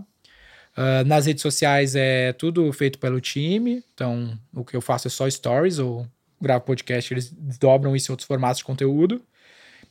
E eu comecei a fazer um canal pessoal também, para testar lá alguma coisa. E majoritariamente é isso. Eu fiz o livro também, que foi muito, muito bem orquestrado pela, pelo time de marketing da V4, para ele ser best-seller, para ele seguir vendendo. Então a galera tem meta de vender Estratégia de livro. lançamento, né? Isso, mas já faz dois anos que a gente lançou e segue vendendo, tem meta de vender livro todo dia, entendeu? A gente usa de várias formas. Né? A receita de royalties que o livro dá, a gente investe 100% para revender mais livro. Que é uma peça também de comunicação da, da, da marca, né? Sim. Qu- Isso, é, o trabalho em torno da tua marca, ele sempre foi consistente desde o começo da V4 ou você intensificou nos últimos anos? Ah, ele sempre foi, só que a gente hoje tem muito mais recurso que, que faz com que mexa, faça mais barulho, né? Uhum. Então, tipo, o meu primeiro investimento de mídia na marca V4 foi 400 reais num webinário, que deu um monte de merda, mas até que foi bom. Ah, e aí, com o tempo, a gente. Hoje a gente faz muita coisa. Então, acaba que a- acaba fazendo mais barulho, né? Uhum. Não tem muito segredo, porque a empresa ficou grande o suficiente para ter um orçamento que, que faça barulho. É porque eu vejo assim a, a V4 e você Uhum. como asset da V4 meio que sem concorrente direto nesse posicionamento, assim, Sim. sabe? Eu acho que você conseguiu é, ocupar um território, você também como marca Denner, Sim. que é meio único, assim. É, Porque não é do mundo da publicidade, é. não é das startups, ele é num, num lugar meio que, termo. que é, que tem meio ter, é. Eu acho que é, mas também porque eu, eu imprimo muito o meu jeito de pensar ali, que é um pouco diferente. ah, acho que dá maior para a galera, porque eu não quero ser influenciado. Eu acho que o que me faz ser diferente nesse sentido é que eu não quero ser influenciador. Ah, então já, já um monte de gente que quer ser influenciador acha legal, já, já, não, já não se conecta com o que tu enxerga ali do meu. E ao mesmo tempo eu não quero. E a- o modelo da V4 já é diferente. Uhum. Então talvez isso dê essa impressão de, cara, parece algo. É um negócio diferente aqui Sim. mesmo, né? É, e, o- e o peso, acho que tem um peso bem, bem orquestrado, assim, do quanto a força da V. Porque tem, tem empresa que a força do, do, do CEO é tão mai- maior do que da empresa que você fala, sem CEO esse negócio não anda. exato. Aqui parece que tá mais equilibrado. Isso foi estratégico, porque quando a gente começou a produzir conteúdo, a gente fazia zero do meu nome, a gente fazia Hum. 100% do nome da V4. Então, nosso canal do YouTube da V4, se a galera for lá ver os primeiros vídeos, vai ser sempre ter mais de uma pessoa aparecendo, desde o começo. Hoje eu quase não apareço no canal da V4. Ah, o, o perfil da V4 no Instagram tem lá três vezes mais seguidores do que eu. Sempre a gente trabalhou mais a marca do que eu. Então a gente usa várias outras personalidades como imagem para transferir Sim. e construir a imagem proprietária. Isso é até bom por outro motivo, porque isso a gente tem um grande projeto lá que é bem interessante também para a galera de comunicação, que é um projeto de controle de narrativa. Porque como a nossa marca é a única marca desse setor que, é a- que optou pelo caminho de volume de cliente, isso gera muito ruído. Pô, será que os caras são bons, dá merda? Sei lá, a gente é a única marca do setor que tem Reclame Aqui, porque as outras não têm volume de reclamação para ter nota no Reclame Aqui, né? Precisa ter volume. Você sente um preconceito das agências tradicionais? Sim, claro. Porque a gente bateu muito também, a gente comprou uns inimigos no começo. Aí falar, né? Você sempre se posicionou, Sim, né? sempre foi muito, muito agressiva ah, na comunicação. É um pouco da estratégia, mas a gente muitas vezes passou do tom. Ah, e às vezes cliente frustrado também, mil, mil, mil, mil problemas de É, a escala traz de tudo, né? É, então a gente sempre tem um projeto grande, que é a missão lá do marketing, que é esse controle de narrativa. A gente não pode perder a mão da imagem da V4, né? A gente tem que ter controle do que estão falando sobre a gente. Então eu acabo sendo um, uma redundância. Então muita gente desassocia a minha imagem à V4. Entendeu? A V4 é a V4 e o Denner é o Denner. Então tem gente que não gosta da V4 gosta de mim e vice-versa. Entendeu? Então, bah, eu não quero, velho, que tu associe a V4 com a minha imagem. Tem, tem- acontece isso. Mas tu é top, pode, tu pode, pode Olha vir. curioso. Ou ao contrário, o cara que se contrário. incomoda com o teu Com posicionamento, meu porque estilo. você, você é direto nas É. suas opiniões, e aí transfere isso pra V4 e fala, não vou usar V4 como minha É. agência, vamos dizer assim. Sim, e aí, o, por exemplo, o Gui, por exemplo, que é meu co-founder lá, ele é muito diferente de mim. Então ele faz esse meio termo às vezes. Entendi. Um Então, bate, outro sopra. É, então é isso. É, isso é um pouco, um pouco desse projeto. Então, por exemplo, eu comecei um canal no YouTube por essa ideia do controle de narrativa. Eu queria fazer o mínimo de conteúdo possível. Eu falei, cara, eu vou fazer um canal no YouTube pessoal, porque ele traciona mais fácil, falo qualquer coisa, vou gravar amador pra caralho. Mas é tipo, é uma redundância. Se um dia eu precisar, eu tenho esse negócio aqui Entendi. com alguma audiência para eu poder falar o que eu quiser sobre o É, que estão vi, falando eu de mim. Vou, vou procurar o canal. Quem me, me provocou muito nisso, cara, foi um conversa com o Joel J lá, que ele, ele falou do documentário do Neymar. Não sei se tá ligado que o documentário do Neymar foi feito pelo Neymar. Não sabia. É. Ah, Então, por quê? É melhor o cara produzir o documentário sobre ele antes que alguém produza e fala o Sim. que quiser, entendeu? sim, Então, uma estratégia de controle de narrativa. muito bom. Então, esse é um aspecto bem importante, né? Talvez o Elon Musk tenha comprado o Twitter meio que por isso, né? A- aí, aí o papo deriva coisas. N vertentes, né? Exato. Ô, Denner, você é um cara também que eu vejo que você é super preocupado com produtividade, alta performance, né? Sim. Quais hábitos e hacks você aplica no seu dia a dia pra dar conta aí das frentes? Cara, eu não, eu não tenho muito hack, não. Meu hack é, a é mais a consistência, assim, do basicão. Então, eu, eu tenho um, um framezinho lá que eu, que eu brinco, que, do ponto de vista epistemológico, é fácil de lembrar, que é PIF. Fala que a vida é o jogo do PIF, que é o sucesso profissional, intelectual, físico e emocional. Então, eu sempre tento... a- essa rotina de viagem quebra muito rotina, isso que é uma- um problema, mas eu tento encaixar na minha vida sempre o, o profissional, intelectual, físico e emocional. Então, profissional é óbvio, né? Mil coisas que a gente está fazendo para o pro profissional, isso é mais óbvio. Físico, então sempre vou fazer um esporte, todos os dias, ou no máximo por um dia, e faço três, um dia, três. Quando tá em São Paulo, vai pra uma academia, alguma É, coisa eu do tenho tipo? plano Black da Smart Fit, tô viajando, treino em qualquer lugar do Brasil, tenho uma raquete aqui, um tênis, jogo tênis aqui quando dá. Ah, o- isso aqui eu venci muito fácil, esse pilar aqui, então isso foi uma vantagem. Acho que também ajuda no trabalho, né? Porque, meu, não tem, não tem como tu ser, ser CEO e não ser bereza, assim. Eu não, não consigo enxergar, a não ser Uhum. que... Ser raras, raros É. os, as- os tipos de empresa, sabe? Sim. Que é, é, é tough a parada. Ah, e aí o emocional, e que é, pô, meu, pra mim é família e terapia. Uhum. Tem gente que vai, vai encontrar isso em religião, em outros esquemas. Então, por exemplo, se eu não passo fim de semana em casa, eu fico malzão na cabeça, velho. Fico mal, assim, psicologicamente. Porque, pô, eu tenho uma rotina, da minha mãe vai lá na minha casa no domingo, fica com a minha mina, a gente olha um filme, não sei o quê. E você desconecta nesses Faço um momentos. churrasco, é, Você consegue desconectar sim. do trabalho. Consigo. Uhum. Se eu- o domingo é perfeito, né? Porque já não tem natureza de intervenções, é o meu dia de. De descanso. Porque, tipo assim, eu não olho série dia de semana. Talvez são coisas que já são óbvias pra mim, eu acho que não é óbvio pra todo mundo. Tipo, eu não jogo nada. Sei que tem muita galera que joga, não joga videogame. Então você não chega às 10 da noite e liga Netflix, por Nunca. exemplo. Ah, eu, eu, o máximo que eu faço é olhar um vídeo no YouTube antes de dormir de bullshitagem. Aí, porque se eu ouvir um um. Mr. Beast, alguma coisa do tipo assim. é, um jovem nerd, Ah. alguma coisa assim. Porque se eu vou. Porque minha cabeça já tá sempre a milhão. Aí se eu vejo alguma coisa de trampo ou leio antes de dormir, aí eu não durmo bem. Entendo. Entendeu? Então eu, eu durmo sempre muito bem, mas com a. Curioso isso. Consigo dar uma. Quase dar um, pa- uma- um ponto, entendeu? Então, Com uma algum- disciplina. Isso é bem disciplina mesmo. Ah, Porque eu fico o dia inteiro, né, na loucura, acordo na loucura. Aí, no, antes de dormir, eu tento ver alguma Mas, tipo assim, um vídeo no YouTube, deitado já na cama de 5, 10 minutos. Porque se tu entrar em videogame, fudeu, velho. e se entrar num Eu jogo fica, FIFA, eu fico putaço. E se for ver, por exemplo, não, vou ver um vídeo no TikTok, ferrou. ah, não. Porque um vai puxar o outro. É YouTube, pô. Ah. Não entra nessa aí, não. E quais hobbies, Denner? E aí, de- de- com tudo isso que você falou, os seus principais hobbies quando você desconecta, o que, que você faz? Só esporte?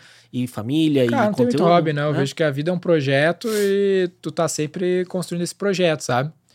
Ah, o mais próximo de um hobby que eu tenho recentemente, que eu comecei a ter um pouco mais de tempo, é churrasco. Eu não fazia churrasco, isso era um deplorável para um gaúcho. Gaúcho vegano. É, eu fiz até curso. Não, eu não era vegano, mas eu não, não manjava. Aí eu mudei pra uma casa que tem uma parrídia. Aí eu fiz um curso de parrídia, então puta churrasqueiro. Boa, boa. Eu tenho um amigo que é o Pedro. Você conhece o Pedro Sorrentino? Sabe quem é? Investidor, tá no Vale do Silício.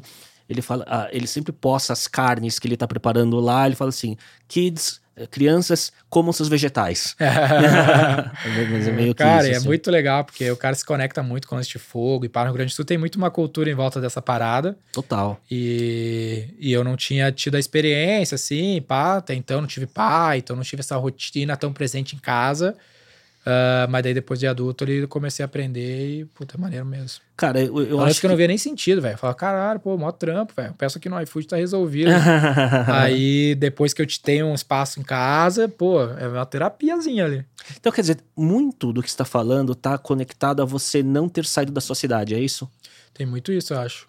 Isso tem, na verdade, tem um benefício e um malefício, porque eu acabei saindo bastante, vim muito pra São Paulo, fiz um rolê maluco nos Estados Unidos. Eu consegui plantar muita referência na minha cabeça, mas eu sempre fui um cara de rotina, então sempre que eu saio da rotina eu fico meio, meio mal, sabe? Tipo, um lance que ameniza a minha situação aqui de São Paulo é porque eu tenho um AP aqui, então eu fico no mesmo AP. Uhum. Tem minhas paradas aqui, só venho com a minha mochilinha e pá, então durmo na mesma cama, né? Já tem minhas Ajuda. é. ajuda tu se sentir um pouco mais em casa. Já sabe qual, qual, qual academia que você vai, né? É, e tudo mais. Ah, óbvio que tem níveis, né? De que tu tem na tua casa mesmo e nesse rolê, mas isso ajuda, porque ah, a não rotina te quebra demais, velho. É. É engraçado, todos os caras de muito alta performance é, é, têm um discurso muito parecido. Disciplina, rotina, e quando sai da rotina, dá uma desestabilizada, assim, até É. Pô, emocional. eu não conseguiria ser palestrante, cara, viaja pra É, caralho. não, tem, não tem rotina. Tem um, um cara que a gente tava conversando no Roy Hunters que ele, sei lá, fez 100 palestras no ano. Puta que pariu. Aí não dá. E vai ver se o cara que dá pala- 100 palestras no ano, se é o cara com a melhor boa forma, Não, Física. não tem como, velho. né? Não Como? tem, difícil, o cara né? vai comer tudo cagado, não tem jeito. É. O estresse acaba com, com o teu físico. Ah, então. Falta de sono. falta de sono. Ai, eu durmo bem pra caralho, isso é uma vantagem. Ô, Denner, antes de ir pra reta final, que eu faço uma, um bate-bola, tô com uma curiosidade. Eu tava, por acaso, vendo um stories do, do Flávio Augusto e vi que vai estrear a temporada nova lá do Sim. Conselho e que você tá no episódio junto com pessoas, desde um Érico Rocha, é. pioneiro lá do, do marketing digital, forma do lançamento, até o Maurício da Arezo, né? Sim. Como é que fui foi eu, isso daí? Fui eu que convidei ele pra É participar. mesmo, cara. Sei porque... Cara, o Maurício é muito foda, O cara. Maurício é muito bom. O Maurício, cara, ah, ah, esse é co- como, eu- como aquela frase que eu falo né, eu- no livro O Melhor Remédio para Ansiedade e Planejamento de Longo Prazo tem tudo a ver com esse caso. Porque isso foi uma construção, velho. Várias coisas que eu fiz ao longo da vida levam a esse episódio aí. Que é o quê? Ah, eu. Quando eu comecei a V4, eu não te contei isso ali, foi uma, um, um aspecto que aconteceu. Nos primeiros três anos a gente só trabalhava com moda. A gente falava que era web fashion market. Eu tinha uma ideia de que trabalhar com moda seria mais fácil ganhar atração quando eu não tinha case. Porque os primeiros clientes foram de moda. Aí o Maurício Arezo, Maurício, pra quem não sabe, é CDO da Arezo lá. Na época ele era head de e-commerce, marca referência, Arezo é do lado da minha cidade, né? Em Campo Bom. Ah, e aí eu, eu prospectei o Maurício pra gravar meu primeiro podcast. Olha Ele só. foi o primeiro podcast, é o primeiro convidado num podcast na história da minha vida gravando E podcast. ele foi. Ele não foi presencial, porque nem tinha essa Sim. hipótese. A gente gravou no Skype, né? entrou no celular, tá até hoje lá. V4Cast Maurício Bastos. Muito bom episódio, by the way. E aí, quando eu montei meu primeiro conselho, eu convidei ele. Porque ele era um cara que tinha um ponto de vista do cliente, manjava de franquias. E aí a gente foi ficando brother de lá em diante. E aí, pô, eu admiro demais. Fiz um puta case foda na Arezo lá. É meu vizinho hoje, não mudou pra São Leopoldo. E aí, nesse meio tempo, eu criei uma relação com o Flávio, de N maneiras, e criei uma relação com o Grupo Primo que produz o podcast. Sim, sim. Então tá Aí- tudo conectado. Isso, aí os meninos me falaram, ó, vai ter um episódio, tu não gravou ainda, que não quer gravar. Me deram dois episódios, dois programas, que era de metas e de marketing digital. Eu falei, pô, vou gravar de marketing digital, né? Tá no nome do meu livro. E aí você teve a ideia de chamar o Maurício, Isso. então. Aí ele Ah, falou, ah, que a gente quer, vai ter o Érico, mas a gente quer pessoas que não sejam só de digital, que que seja economia real. Aí eu falei, pô, É Maurício porque já tem o Bastos. Diego, que é iFood, né? Tava o Diego do iFood já escalado, e aí eu falei, pô, tem o cara certo, velho. O cara daria isso aí, a marca é top. Aí eu levei ele lá. É, não, e, e- e pelo conhecimento dele e tudo mais, ele, ele é, é, abaixo do radar Abaixo do da- mercado como um todo. Eu já fiz um trabalho para Arezo, né? Legal. Uma vez a gente fez uma campanha digital para Copenhagen de Páscoa e a gente fez uma coisa física de você é, gravar uma mensagem em vídeo para que, a- que a pessoa, quando recebesse o produto físico, ia acessar um QR Code, ver o vídeo com a mensagem de que a gente presenteou. E daí, por conta da Renata Vick, que é CEO da Copenhagen, tá na- no conselho da Arezo, né? Ah, sim. Então ela falou pro Maurício, falou, ó, então chama porque a Incuba fez esse job na, na Copenhagen e pode fazer Top Arezzo demais. no Dia das Mães. E aí eu conheci ele em alguns calls, mas vê que o cara é muito fora da curva, né? Então, a gente fez o. Nesse último evento nosso, aquele que eu falei que tem, tem duas mesmas pessoas aqui, pá. A gente trouxe o Sérgio Zima, que foi o cara que, que originou a marca da V4, né? Uhum. Foi o diretor de marketing da Coca-Cola, paguei 70 mil dólares pra trazer o cara. E aí, e aí a gente, pô, vamos tirar, vamos fazer isso aqui virar algo, porque eu vou tirar a ROI pra sempre, né? Custou uma banana de dinheiro. aí a gente criou o prêmio Zima, que é tipo, sabe a medalha do prêmio Nobel, que tem o rosto? A gente fez igual, com o rosto do Zima, ele assinou atrás, e a gente falou, pô, todo ano nesse evento a gente vai dar um, esse prêmio pra um dos nossos, a gente chama de investidores, pessoas que trabalham na V4 algum cientista, alguém que opera cliente, que vai se cadastrar e a gente vai avaliar os cases e vai dar o prêmio do cientista do ano. Com, vai dar esse prêmio assinado pelo Zima. Ele assinou vários.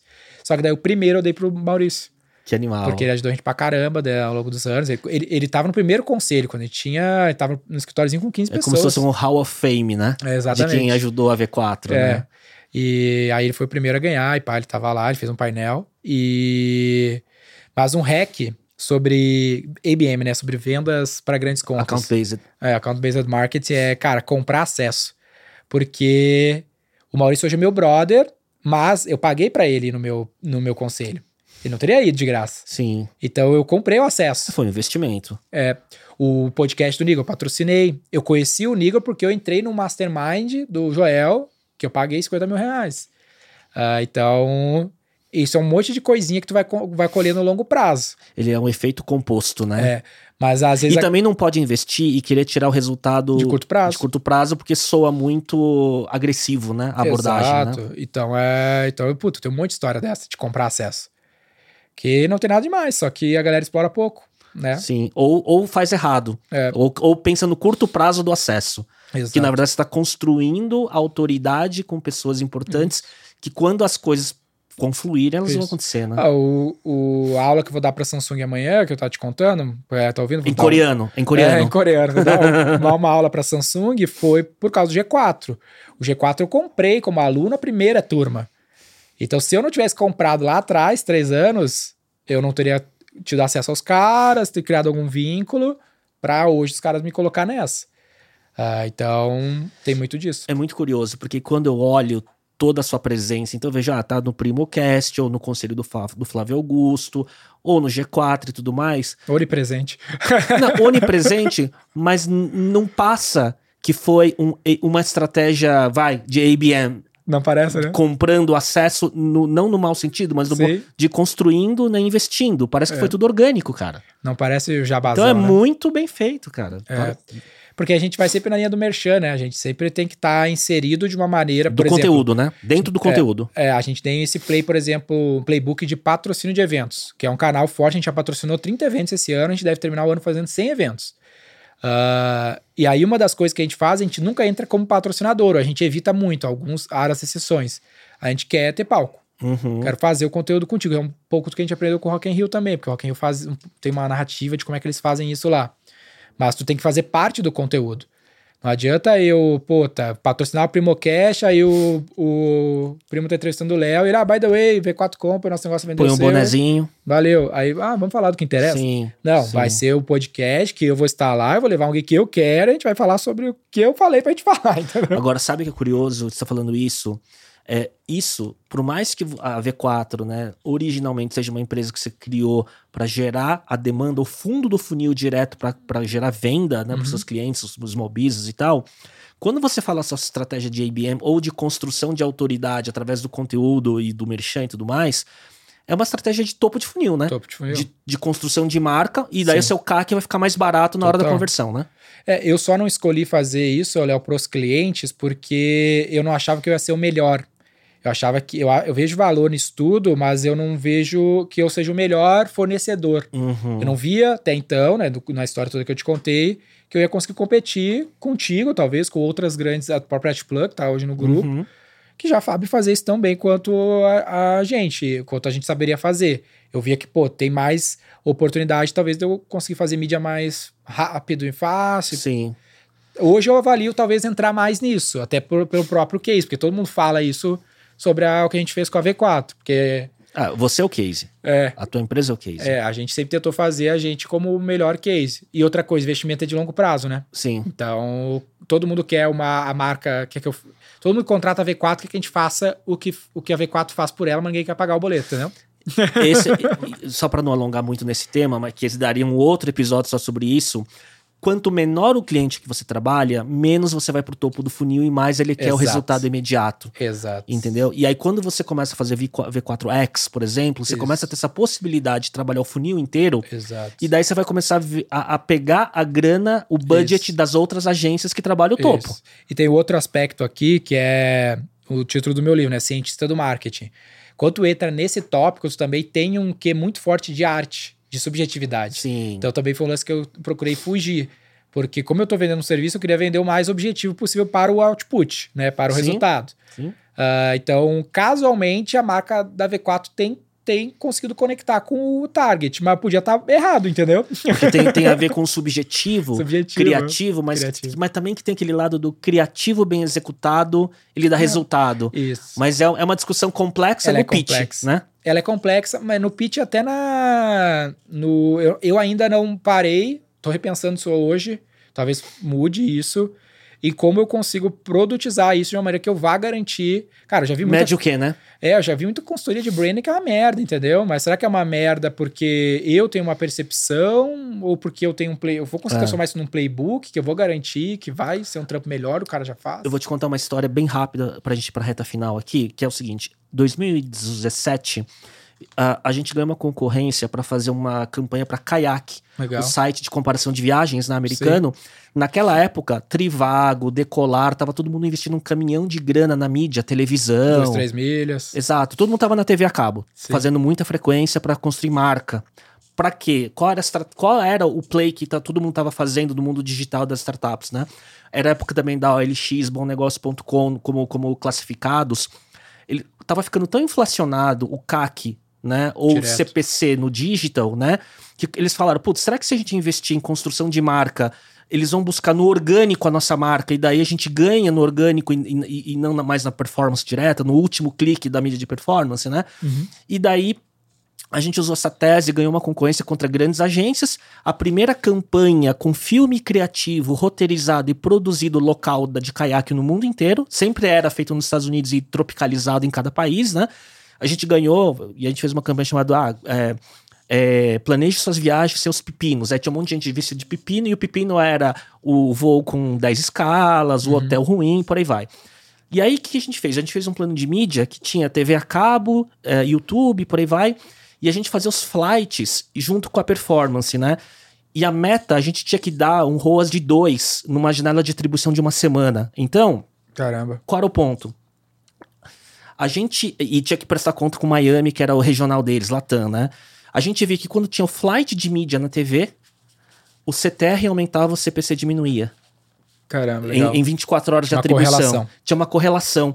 Então a gente começou a entender e começou a trabalhar isso, mas como a gente é uma agência pequena, Uhum. a gente não tinha o viés de querer fazer algo que era só comercialmente bom pra gente. A gente queria construir o case junto com a marca, né? Legal. E a gente bateu a meta e deu tudo certo. Mas é um pouco disso que você tá falando. Muito legal. E que o pitch, esse é o pitch que as grandes marcas hoje estão dispostas a ouvir e trabalhar com agências não tradicionais, né? Isso aí é legal. É, a gente tem a 23 Milhas, é o nosso cliente, é o maior anunciante do Brasil. E ele faz muito essas paradas aí, mas não é algo que a gente nem, nem se envolveu para fazer com ele. Uhum. Mas nas campanhas de V4 a gente nota isso. A gente faz Sim. campanhas com o próprio Google, que ele traqueia dessa maneira. Ah, vamos fazer Faz um, atribuição, tudo. Vamos fazer um click-through uh, click lá for action no YouTube e, tu vai, e vamos ver como isso aqui vai interferir no Isso, search. Isso. E de fato interfere, mas como tu falou, isso faz sentido para quem já tá num outro nível de budget, que eu não tinha acesso até Exato. então. Hoje eu já tenho. É por isso que eu acho que você vai repensar muita coisa é, aí tô adiante. pensando. É, minha fase agora é, cara, é revenue ops, sabe? Mix Uhum. de produto para monetizar uma base de clientes que existe. Uhum. Então, antes era acquisition total, agora é É, revenue e o play de mídia de grande escala ali traz um, um outro tipo de ganho que tem que tomar muito cuidado. Quando a gente é pequeno, a gente é acostumado a ganhar eficiência no homem-hora, no, no estoque, né? De quase uma venda, é, consultoria quase, o play, né? E quando você vira uma empresa que compra mídia, o, o- a- ele balanceia de outra forma a sua receita, sabe? Ele dá mais margem. Total. vai, né? Mas legal. Denner, reta final. é, bom. eu sempre tenho cinco perguntas clássicas que eu faço. E vamos ver o que, que sai aí no Tá bate-pronto. Um hábito que te ajuda no dia a dia. Treinar. Um livro que você recomenda que não seja o cientista do marketing. É, é good to great, é, preços feitos para vencer. Clássico, hein? É. Década de 90, isso daí. Um podcast, filme ou série que gostaria de recomendar, que é algo que você consome nos fins de semana. Ah, podcast, eu gosto do Nerdcast, mas é off the topic, assim, né? E o BTC Cast, que eu te falei, é, É, um podcast é legal boa. de negócio, muito legal. E de fim de semana, cara, eu gosto de jogar FIFA. Olha só. Competitivo, nas temporadas, mas eu não consigo subir da quarta divisão. Um dia você vai estar patrocinando um time, É, né? Com, com a aí. V4. Já quase patrocinei o Inter, mesmo? mas a gente achou que ia ser muito caro. Boa. Não é Ver- tão caro vermelho assim, também, é. né? A gente já fez um evento no Beira Rio. Ah, que legal. aí cara. nessa aí a gente negociou pra Que fazer. legal, que legal.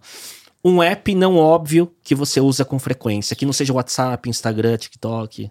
Notion conta? Conta. Opa. Notion é, o- é um app salvo ali nos. Como é que chama aquela barrinha de baixo? Tem um É nome lá? o, é o acesso rápido do É. do iPhone, né? É, tem o Notion, é um, é um acesso rápido do meu, do meu iPhone, por exemplo. Isso para coisas pessoais, profissionais ou ambos? Ambas. Os playbooks da, da V4 estão no Notion? Estão. Ah, legal. Notion, a gente usa pra tudo ali, anotação. pá. Animal. Muito bom. E se você tem uma frase que te representa ou esteja na sua cabeça agora? Cara, a frase que eu. que eu. Não é uma frase, mas. Bom, eu gosto de fé, pesquisa e atitude. Sinto que tudo que a gente fez até agora foi porque teve esses três elementos: fé, pesquisa e atitude. Dava pra fazer, acreditava que dava, não sabia um monte de coisa, fomos atrás intelectualmente e tivemos a atitude de executar.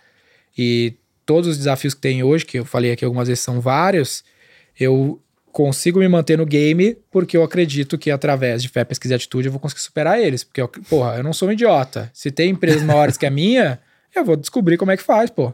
Tô aqui, vou pesquisar e vou ir executando e vou acertar em algum momento, porque se eu não acertar, vou pesquisar até acertar. Não fosse isso, você até ia estar tá fazendo os eventos ainda. É, o Live Marketing 2023. Live marketing. Mas, mas se associou a um grupo que faz, que faz o maior festival de música do mundo. Curiosidade. Animal, que, meu, é um círculo é completo, né? Isso daí, né? Isso aí é muito louco. Eu nunca, nunca tinha nem ido no Rock in Rio até então. muito Loucura. bom. Dentro, cara, queria te agradecer. Eu tava há um tempo querendo marcar esse bate-papo e tava pensando, cara, qual é a abordagem pra gente falar sobre mercado, aprendizados e tudo mais, porque você já falou tanto sobre tantos temas, é, se bem que você falou, né? É. Às vezes não tem tema, né? Que esgotou tanto os assuntos, né? Sim. Mas obrigado, cara. Privilégio, pô. Obrigado, Léo. Um, ajudo, me ajuda muito aqui o Pod Factory com, com o Roy Hunters, aí fez bastante diferença na história do nosso podcast. E conta comigo, pô. Espero que a galera tenha gostado aí. E tem aí muita coisa, né, pela frente no, no pipeline da, da V4, Tem né? bastante coisa, galera. Se tudo der certo, vai ouvir falar bastante aí. Tem muita coisa pra gente fazer. Tem muito ABM aí na estratégia ainda. tem muito, tem várias coisas. Valeu, Denner. Galera, obrigado por assistir mais um episódio. A gente volta na próxima semana e tchau, tchau.